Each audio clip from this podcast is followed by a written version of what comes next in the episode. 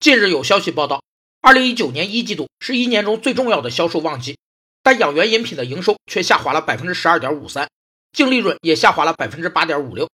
过度依赖六个核桃导致的产品单一性，直接影响了养元饮品的业绩增长。在满足社会需要和国家要求的基础上，寻求企业各种不同产品之间最佳组合的行为，被称为产品结构优化。其优化过程也是企业产品战略决策的过程。企业产品的组合随市场需求。资源条件和经营环境等各种因素的变化而变化，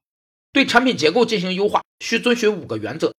一是树立正确的服务方向；二是顺应国内外市场需求的发展趋势；三是符合技术发展方向和国家技术政策的要求；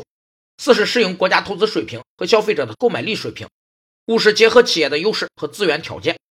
二零一八年，养元饮品研发费用增长超过了百分之九十三，虽有新品推出，但依然没能摆脱对六个核桃的依赖。甚至变得更加严重。